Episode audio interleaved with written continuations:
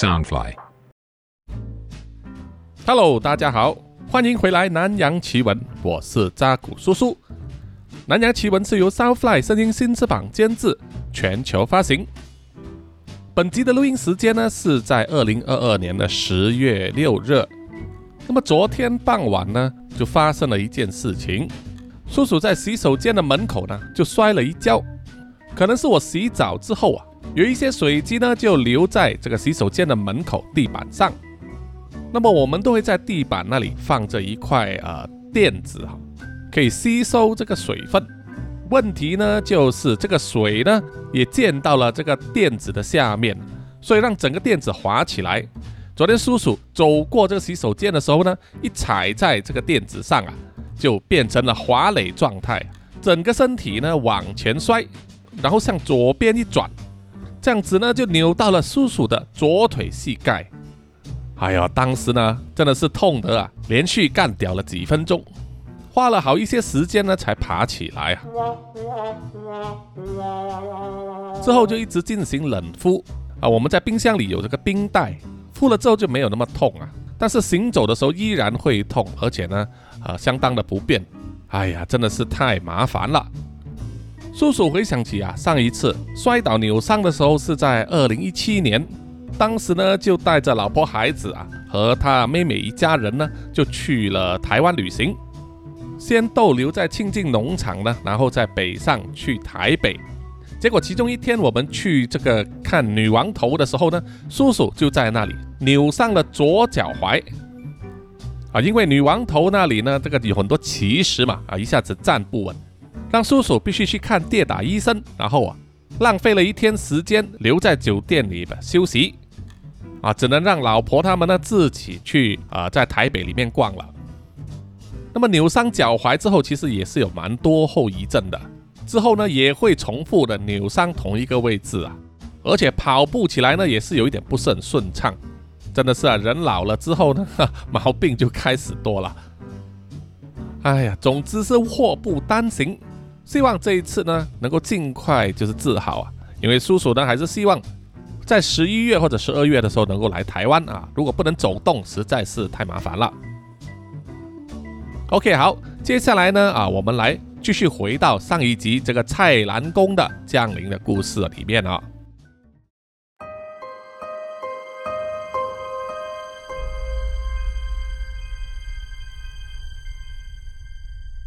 上一集有说到，在印尼的一个中学里面呢。有三女一男啊，就在放学之后玩这个蔡澜宫的降临仪式。他们就是啊，女班长阿友，然后就是她的闺蜜露露以及卡玛拉，再加上一位男性的同学伊口。那么旁边还有其他同学呢，在围观，还包括一位能够看得见不寻常的东西的一位同学啊，叫做安东。他们使用这个蔡澜宫降临仪式啊。真的招来了一个灵体来回答他们的问题。当阿友问蔡澜公他们班上的男班长哈托喜欢的女生是谁的时候，就发生了状况了。蔡澜公不断的在纸上写着 “M 一”，就是 “me” 这个字，就是我的意思。之后呢，整个蔡澜公公仔还碎掉啊，把所有人都吓了一大跳。学生们心有戚戚的各自回家之后啊，看起来没有事情发生。可是同一天晚上，努鲁上洗手间的时候，就遇到了诡异的鬼拍门事件，几乎把洗手间的门都撞破了，吓得努鲁魂不附体啊。隔天上学的时候，一切看起来就和往常一样的平静。卡玛拉和阿友依旧聊着天。直到快要上课的时候，他们看见露露姗姗来迟，而且脸色苍白。作为女生的直觉告诉他们有些不妥。在上完第一节课之后，下一位老师还没有进入教室之前，卡玛拉和阿友就迫不及待地去问露露到底发生了什么事。露露心有余悸地交代了昨天晚上发生的事情。这不免让阿友、卡玛拉还有伊口感到担心，因为大家都听说过啊，玩这个蔡澜宫降临仪式，如果没有好好的把灵体请走的话，后果可能会不堪设想。可是昨天晚上蔡澜宫的暴走啊，责任似乎又不在他们的身上，这让他们感到非常的困惑，细细的商量着该怎么办。一口提议说要告诉他们的父母，看父母能不能带他们去找巫师做一下驱魔仪式。但是露露非常害怕，他说如果告诉父母他玩过蔡澜宫的话，肯定会被打死啊。所以即使昨天晚上发生了诡异的事情在他身上，他也绝口不向自己的父母提起，只是含糊的带过说他可能是学业压力大。而阿友也有同样的顾虑啊，父母亲对他的期望非常高，如果知道他跑去玩这种怪力乱神的降临仪式啊，不知道会带来什么样的后果。很快啊，下一节的老师就到了课室啊，他们四个人的商量也没有达到什么成果。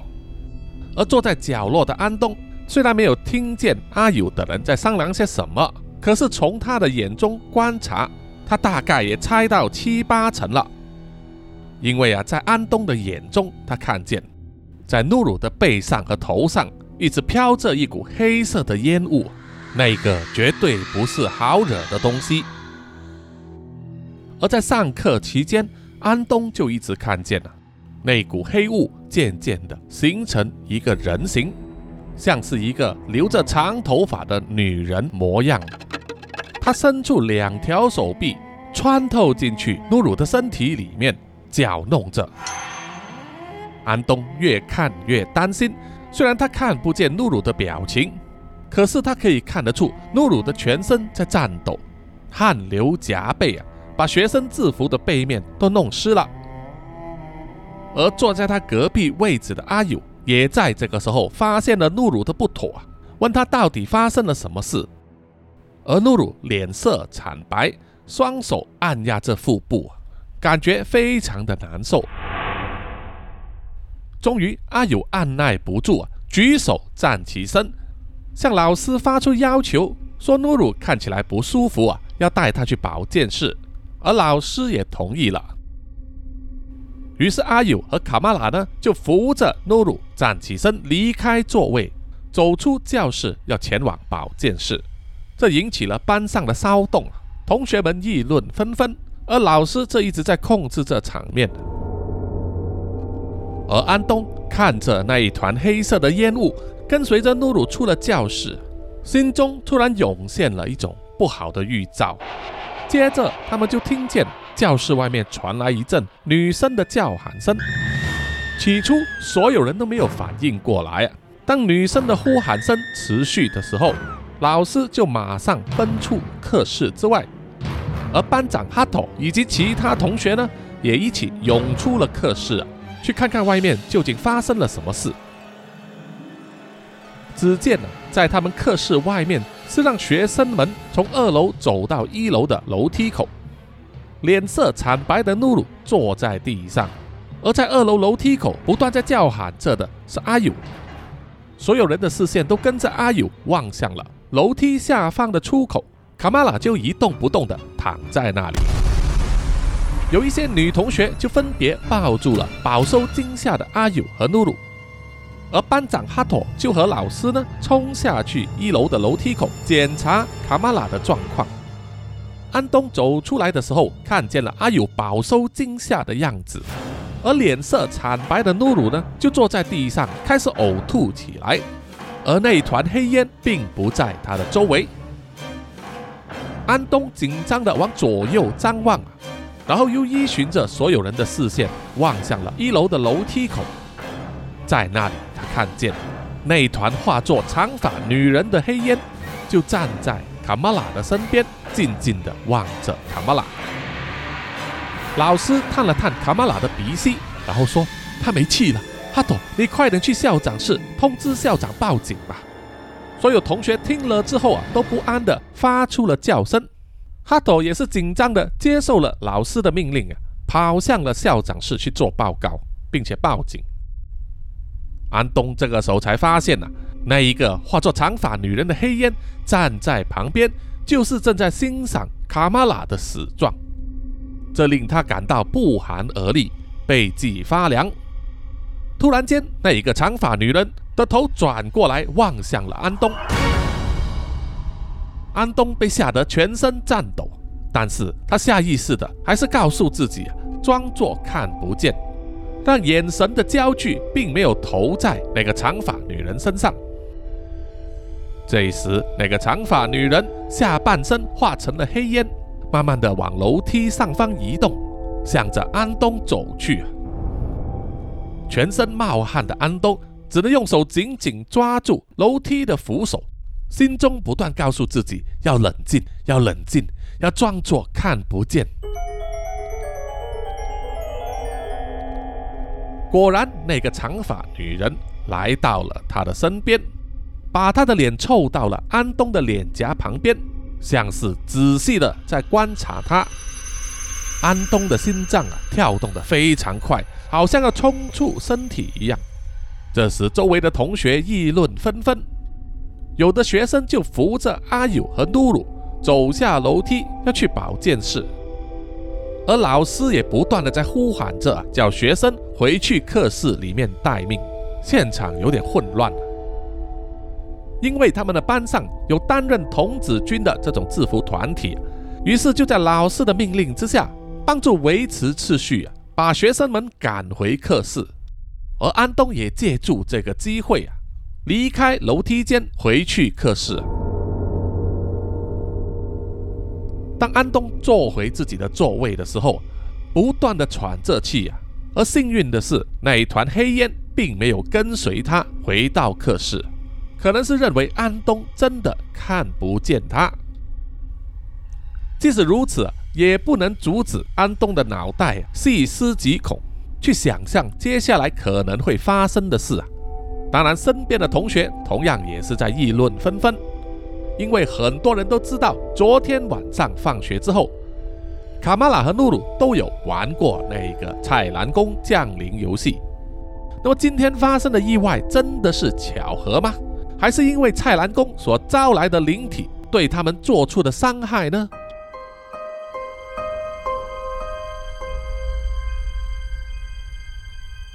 大概在十几分钟之后啊，老师回到课室里继续上课，而同学们也能够听见了有救护车进入校园的声音，应该就是要把卡玛拉和露露呢送去医院。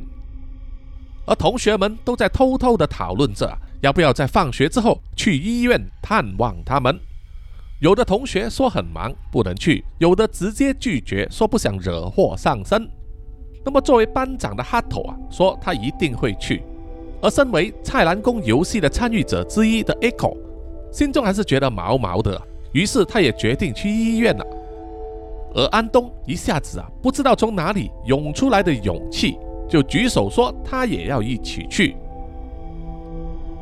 医院就在学校的不远处啊，走路就可以到达。于是哈斗、Echo 和安东就在放学之后一起结伴前往。这算是安东第一次去到医院，这可说是一个相当难以忍受的体验，因为在医院的周围，他可以看见了数之不尽的灵体在周围伫立或者游走，有的甚至看起来就完全像是人类啊！坐在轮椅上发呆的老人，乍眼一看并没有什么问题，直到有一名护士走过来，把轮椅推走。而老人也随之化成烟雾消失了。这个时候，安东才惊觉，之前那张轮椅上根本没有人，不知道是谁把它随便放在走廊上。而那个老人可能是之前曾经坐过那张轮椅吧。这让安东感到胆战心惊。走进医院之后，一直紧紧地跟在哈斗和一口的身后，完全不敢和任何人有交流。也不敢胡乱说话和张望。很快，他们就来到一间有六张病床的病房里。努鲁就躺在床上，双眼满布红丝，但是神情呆滞。而阿友就坐在一旁，紧紧地握住了努鲁的右手。他们两人的父母都在现场，一起讨论着发生的事情。当他们看到有同班同学来探望的时候啊，都识趣的让出一些空间来，让他们聊聊天。阿友看见哈托有来，心中有点小开心，而努鲁依然面无表情。而哈朵只是很公式化的问他们的健康状况。阿友回答说，医生已经给努鲁做了身体检查，目前还是找不到什么原因。所以今天会留院观察一天，而他自己啊只是惊吓过度，医生有开了一些药给他，说如果是晚上睡不着的话可以服用。至于卡玛拉已经确认死亡，他的家人已经来到医院办理这个领尸手续。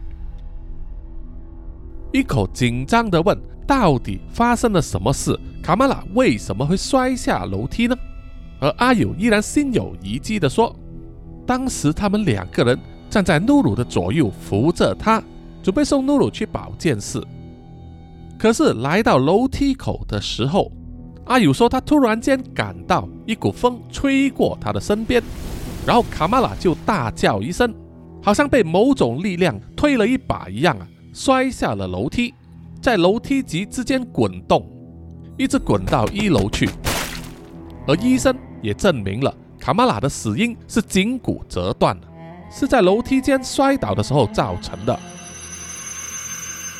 阿友说到这股神秘的风，就让伊可脸色大变了，因为他心里已经猜想到是怎么回事。而哈朵依然一头雾水，因为在班上并没有人告诉他，卡玛拉和阿友、努鲁及伊可等人昨天放学的时候玩过菜篮宫。而存在感非常低的安东。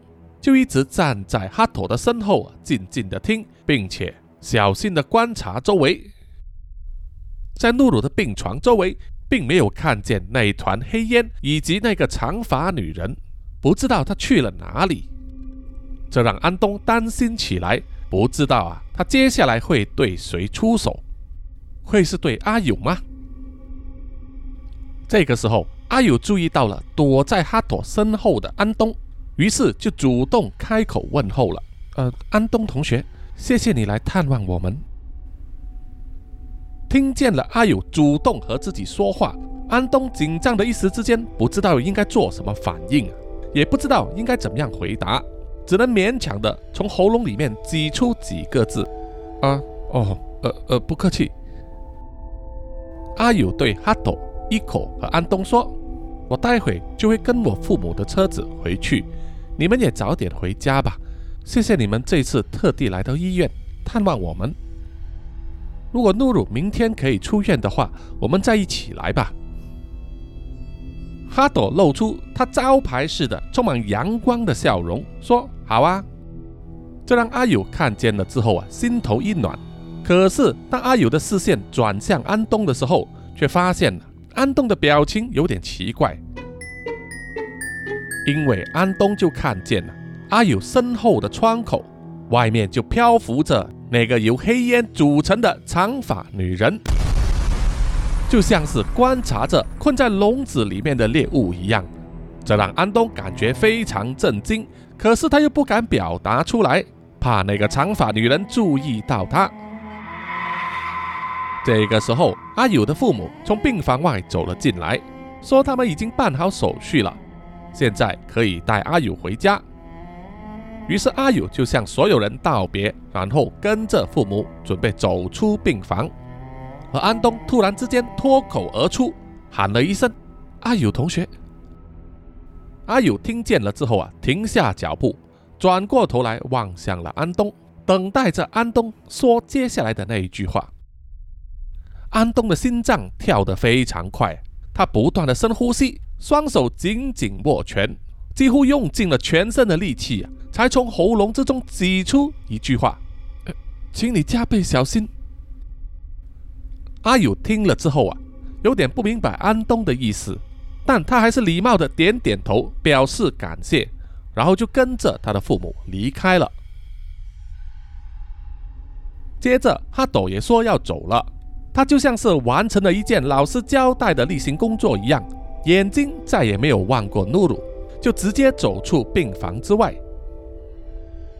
伊口皱了皱眉头啊，但是并没有多说，他只是轻轻拍了拍努鲁的手臂，然后在他的耳边轻轻的跟他说了几句关心的话，然后就做出道别，转身离开。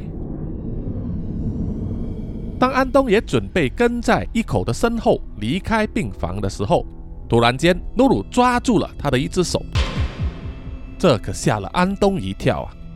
努鲁用迷茫的眼神和有气无力的声音对安东说：“你可以看见他吧，请你想办法救救我们，好吗？”安东听了之后啊，大吃一惊。他当然知道努鲁的意思啊，是指他可以看见那个长发女人的灵体。到底努鲁是怎么知道的？安东自己并不清楚。但是可以看见灵体这个秘密，他从来没有对任何人说过。诺鲁在向他求助，要他帮助他们。这对安东来说，那是一个非常非常沉重的单子啊！紧张的不知道如何是好的安东，反射性的甩开了诺鲁的手，快步的跑出病房，追上了正在离开医院的伊口和哈斗。天色逐渐阴暗下来，很快到了夜晚时分，噩梦还是降临在这班中学生身上，只不过没有人猜到那个次序。在吃晚饭的时间，一口坐在餐桌前面呢，闷闷不乐，完全没有胃口。他的爸妈和兄弟姐妹却吃得乐也融融，非常有滋味。他妈妈就问伊口：“到底什么事情？怎么没有胃口吃饭呢？”伊口也没有正面回答，只是说有一些学校的事，有同学住了医院，为他们担心而已。他妈听了之后也不多问了，就拿了一大块鸡腿肉放在他的碟子上，叫他快点吃。那是他妈妈的拿手好菜，也是一口最爱吃的人当咖喱鸡。一口笑了笑啊。振作起精神，双手拿起鸡腿就放进嘴巴里面，慢慢的细嚼。就在这个时候，他的一家人都没有办法看见的情况之下，一口的身边慢慢的卷起一团黑雾，黑雾逐渐形成了一个长发女人的身形，就站在一口的身后，静静的注视着他吃着鸡腿。长发女人伸长了双臂，左手掌靠近了一口的后脑勺，而右手掌就放在他的面前，静待时机。当一口差不多把鸡腿上的肉都吃光，正在寻觅着肉碎的时候，长发女人看准了角度，突然间右手用力往一口握着鸡腿的手掌一拍。一口当然是对这样的动作完全没有防备，无法招架。被长发女人这样一拍，整根鸡腿骨就直接刺进了他喉咙的深处，最前端刺破了食道，还压住了气管。这让一口全身颤抖，如遭电击，马上倒在地上，全身抽搐，口吐鲜血。这可把他的家人吓坏了，手忙脚乱的要救助他。在充满痛苦又无法呼吸的情况之下，一口整张脸都发红，冒着冷汗，双眼充满血丝。在他临死的那一刻，他看见那个由黑烟组成的长发女人就站在他的身边，静静的、满意的欣赏他的死状。而另一边厢躺在医院的露露，原本睡得好好的。突然间，全身扭曲，发出痛苦的呻吟。努鲁全身冒着冷汗，感觉腹痛如绞，疼痛难当。他想要伸手去按那个紧急按键，呼叫医生和护士，可是不管怎么样，就是勾不着，好像有一股无形的力量把他的手甩开。痛苦挣扎了十几秒之后，努鲁开始呕吐。吐出了胃液，甚至鲜血。这个时候才引起隔壁床位病人的注意啊！隔壁的病人发现有异，就慢慢拉开了隔帘，探过头来查看，结果发现努鲁躺在床上，吐得满地都是血，吓得这位病人马上去按他自己床位的紧急呼叫按钮。等医生和护士赶过来查看的时候啊，努鲁已经翻了白眼，身体在抽搐啊。于是医生马上对他展开急救。同样在弥留之际，努鲁有短暂的恢复意识。除了看到人生的走马灯之外，他还看见医生和护士就站在他的身边，对他进行抢救，给他注射药物，还有进行心脏按摩。可是，在他的意识消逝之前，他还看到一个由黑烟形成的长发女人，就站在医生和护士的背后，像是露出笑脸一样，静静的欣赏自己的杰作。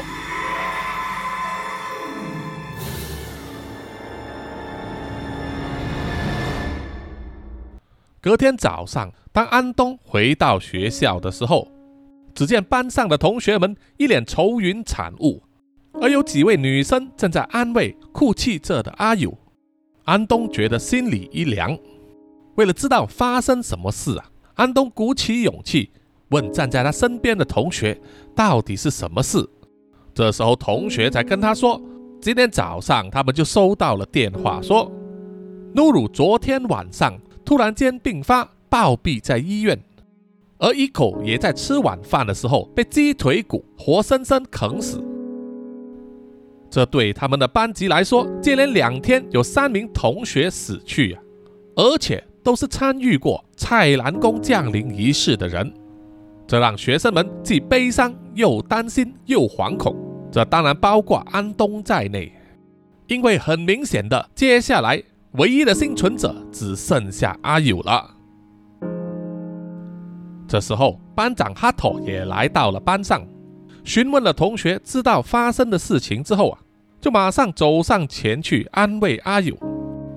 这时啊，也有同学在旁边讨论着说，这一连串的不幸事件啊，正是因为他们四个人在前几天放学之后玩菜篮宫所致，而当时候会出状况，菜篮宫暴走啊，正是因为他们问了关于哈托的事情。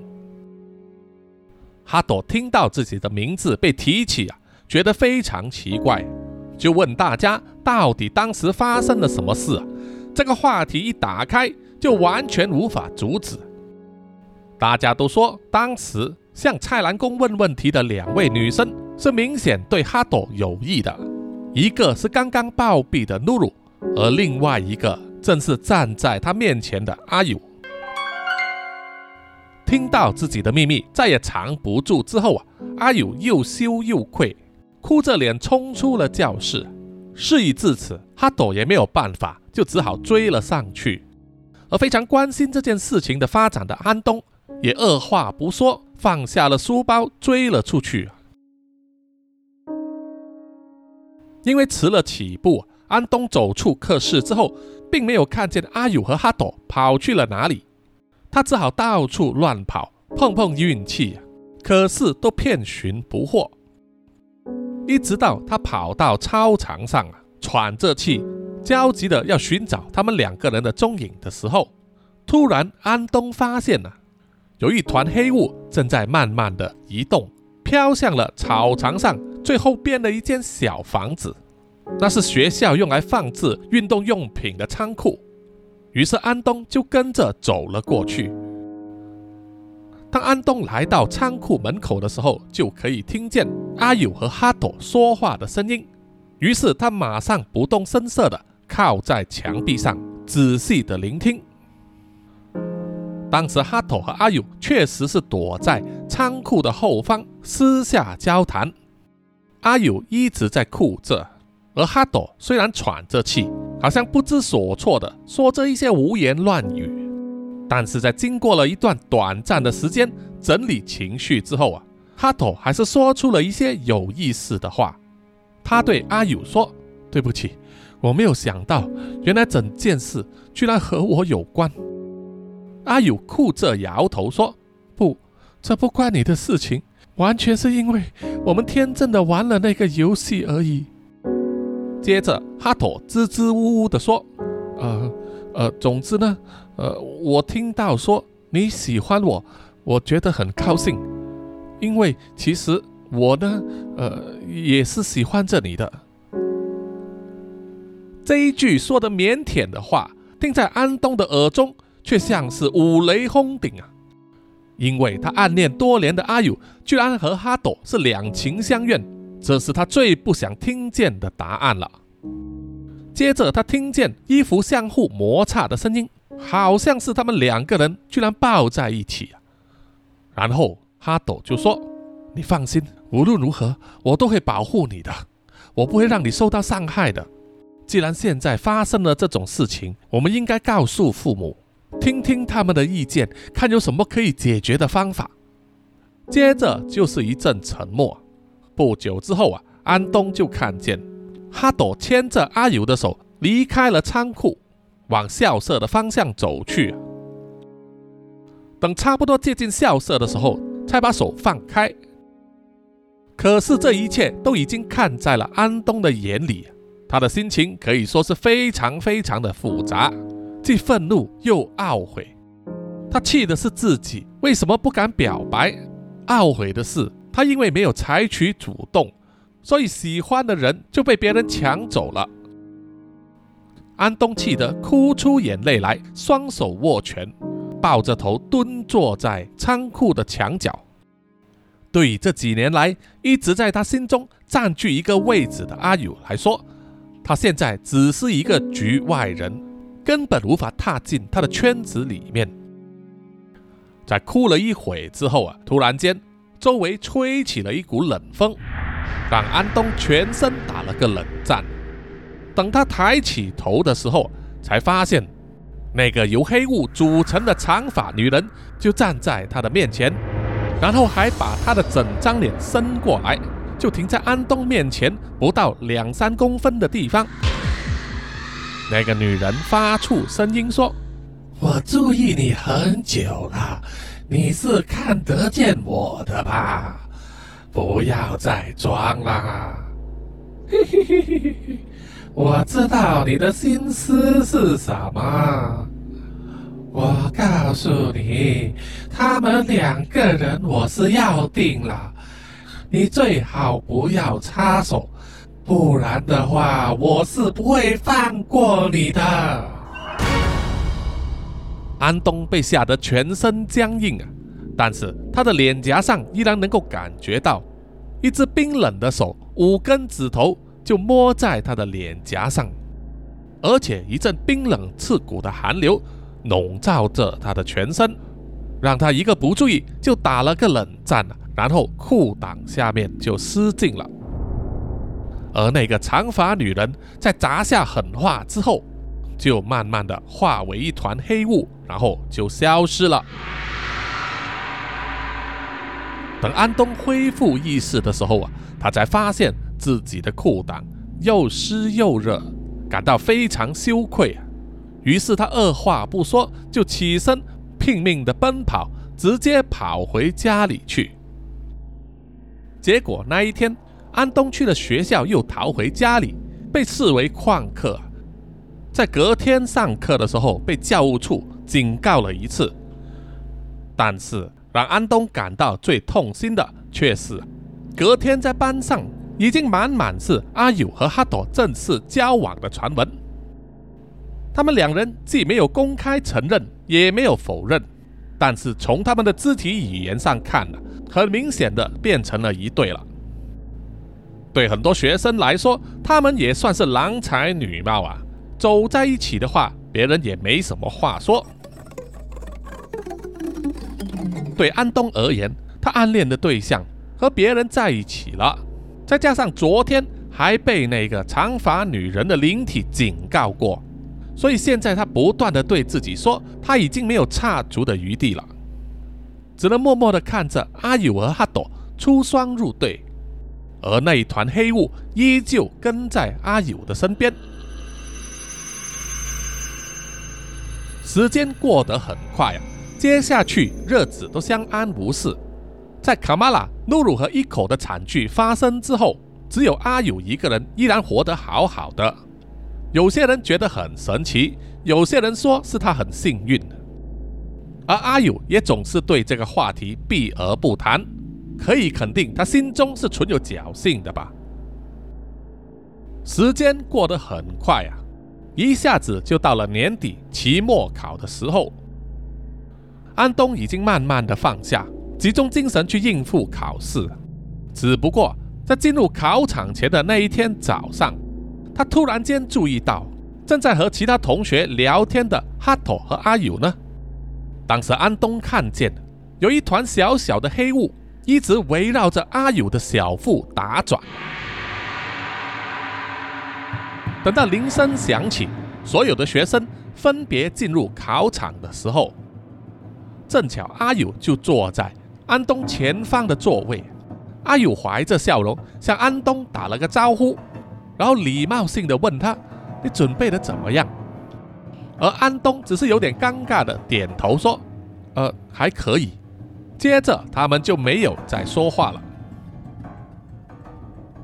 在考试进行的当儿，安东一直看见那一团黑雾围绕着阿友的小腹旋转。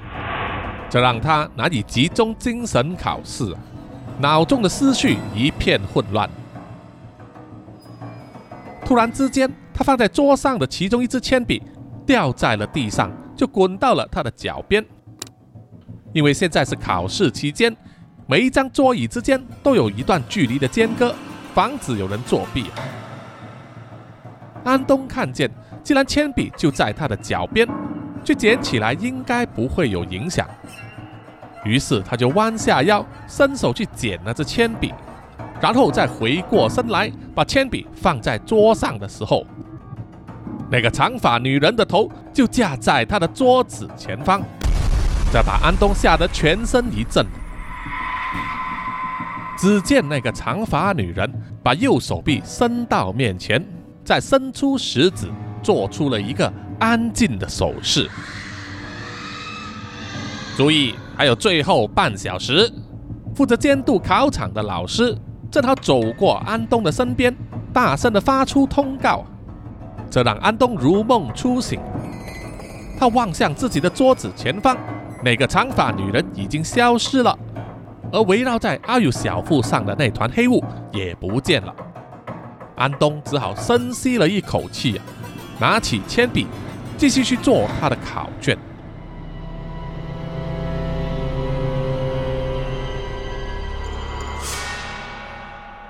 好，本集的南洋奇闻故事《蔡澜公的降临》就到此结束了。谢谢各位听众的收听。有什么意见或者回馈的话，欢迎到南洋奇闻的 IG、Facebook、YouTube、Apple Podcast 还有 Mixer 上给叔叔留言点赞哦。谢谢大家。好，接下来就是念留言的时间啊，好久没有念了，好像啊。首先是在 Apple Podcast 上留言的呢是考利默默，他是我们忠实的渣粉啊。他留言说，安卓的用户啊，默默注册个用户来 Apple 评分。叔叔讲故事代入感很好，非常让人深入其境，每次不知不觉就听完了。叔叔讲错故事角色名字的时候啊，我也会偷偷的嘴角上扬，粉丝的另外一种听觉乐趣吧。五星推推啊，谢谢你，卡里默默，谢谢你的推荐。而另外一位留言的呢，也是来自台湾的，叫做安倍晋明安。啊，他留言说赞啦，超级赞。啊，给了叔叔五颗星，谢谢你，谢谢你。好，接下来呢就回复一下，在第一百九十七集。C Four 炸萌女的这个案件里面的留言，首先是在 Facebook 上啊，啊，听众林伯坚呢就回复说，感觉好像是台湾的尹清风案，呃，叔叔看了尹清风案的一些介绍啊，确实是有点像了，啊，军购案这种东西呢都是非常黑暗的，因为都是国家机密嘛，你要查的时候，他就搬出一句国家机密啊，你就没有办法了。所以在军购案里面呢，最容易做贪污了。那么在民主国家里面已经是这样子啊，各位听众可以想象一下，在那些资讯相对封闭的社会主义啊、共产主义国家里面，只会更加的变本加厉啊。而另外一位留言的呢是听众张永杰，他说：“法律果然都是保护有背景的人。”叔叔本人呢对这句话就有两种看法。确实有背景呢对你有帮助啊。打官司本来就是很花钱的人，有钱有背景，自然呢比较方便，甚至可以跟你逗号啊，耗个十年八年啊。你付不起这个堂费或者律师费的话，就只好呢选择投降和解了。同样呢，法律也是只是针对君子，没有办法针对小人的，因为小人本来就是不理任何规则嘛。法律对他们来说只是一张网啊，他们就专门只是想钻这个漏洞而已。但是没有办法啊！我们要以法律来治国的话呢，必须用法律的手段把这些人呢抓住来制裁。那么，因为在这一集里面，叔叔也有说到啊，我有一点生病。那么也感谢所有的听众留言啊，要叔叔保重身体啊，谢谢大家。接下来就是针对第一百九十八集这个大伯公布娃娃和白蚁窝。那么 Facebook 上这位听众。于听过就留言说这一集的故事后啊，精彩超适合关灯听，故事恐怖氛围还有背景音效都很棒，超级赞啊！谢谢你，谢谢你。那么在 Mixer Box 上也有蛮多人留言和呃，就是抢头像，哈哈，呃，然后这位卢林就留言说，好多人哦，扎古叔叔很受欢迎呢，哈，谢谢你，哈哈，谢谢啊，主因为主要的听众都在台湾。呃，然后呢，就是呃，这位听众高左说，最近比较忙，没时间听，一次性听完，感觉真爽啊！哈，谢谢你哈，忙碌的时候当然是要忙的，那么能够一次过听的话，也是有一种不同的乐趣了哈。然后另外一位留言的是迪奥，他说好恐怖啊，谢谢你，谢谢你。那么在 IG 上，A K A 六幺六，他也留言说：“大伯公怎么好像富德正神啊？”啊，确实呢，大伯公啊，在马来西亚就是富德正神啊。有些神案上还真的有写上“富德正神”这四个字，因为都是属于啊中国传统文化里面啊拜拜的一个神明嘛。那么只有拿督公呢，是混合了中国还有南洋这一带的这些神明的混合体啊，比较特别。好，暂时是这么多哈，谢谢大家，请大家呢继续踊跃的留言。最后的最后呢，啊，叔叔要读出那些赞助南洋奇闻的听众们的名字哈，谢谢大家一直以来的支持。那么，如果你也是喜欢南洋奇闻这个 podcast 的话，欢迎你们啊买一杯咖啡赞助一下叔叔，可以透过啊在本集 podcast 里面那些下方的这个呃链接呢，啊可以去 Sound On Mixer Box。或者是其他的平台里面呢，进行这个小额赞助哈，感谢感谢。好，接下来就是感谢名单。首先要感谢的就是南洋探险家 Jimmy Chin、Alan Yu 以及陈忠杰。接下来是南洋侦查员二四公园图子 Raffu、一直该 Sandy Lee、真爱笑三十三、洪志伟 Kinas、蔡小桦、宋婉玲、朱小妮、许家伟。李承德、洪丽玲以及苏国豪。接下来是南洋守护者萧雅欣、赖玉佳以及卡奥利莫莫。接下来是南洋信徒 Adam Lossley、吴大佩、苏新串以及阿全。而最后呢呢就是南洋守护者 Joanne Wu。谢谢你们，谢谢大家。好，我们下一集再见吧，拜拜。